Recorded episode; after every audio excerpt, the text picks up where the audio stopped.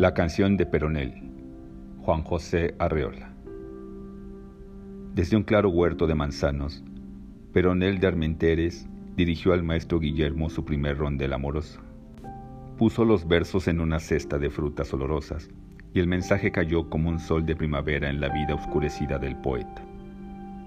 Guillermo de Machaut había cumplido ya los 60 años. Su cuerpo resentido de dolencias empezaba a inclinarse hacia la tierra. Uno de sus ojos se había apagado para siempre. Solo de vez en cuando, al oír sus antiguos versos en boca de jóvenes enamorados, se reanimaba su corazón.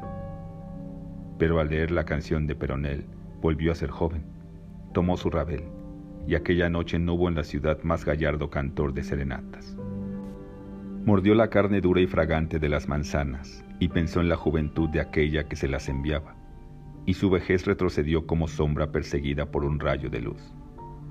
Contestó en una carta extensa y ardiente, interpolada con poemas juveniles. Pero en él recibió la respuesta y su corazón latió apresurado. Solo pensó en aparecer una mañana, con traje de fiesta, ante los ojos del poeta que celebraba su belleza desconocida. Pero tuvo que esperar hasta el otoño la feria de San Dionisio, acompañada de una sirvienta fiel. Sus padres consintieron en dejarla ir en peregrinación hasta el santuario. Las cartas iban y venían, cada vez más inflamadas, colmando la espera. En la primera garita del camino, el maestro aguardó a Peronel, avergonzado de sus años y de su ojo sin luz. Con el corazón apretado de angustia, escribía versos y notas musicales para saludar su llegada. Peronel se acercó envuelta en el esplendor de sus 18 años, incapaz de ver la fealdad del hombre que la esperaba ansioso. Y la vieja sirviente no salía de su sorpresa viendo cómo el maestro Guillermo y Peronel pasaban las horas diciendo rondeles y baladas, oprimiéndose las manos, temblando como dos prometidos en la víspera de sus bodas.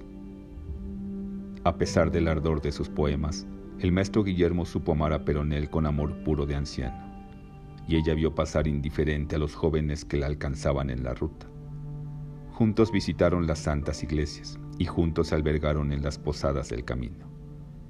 La fiel servidora tendía sus mantas entre los dos lechos, y San Dionisio bendijo la pureza del idilio cuando los dos enamorados se arrodillaron, con las manos juntas, al pie de su altar. Pero ya de vuelta, en una tarde resplandeciente y a punto de separarse, Peronel otorgó al poeta su más grande favor. Con la boca fragante, besó amorosa los labios marchitos del maestro. Y Guillermo de Machaut llevó sobre su corazón, hasta la muerte, la dorada hoja de avellano que Peronel puso de por medio entre su beso.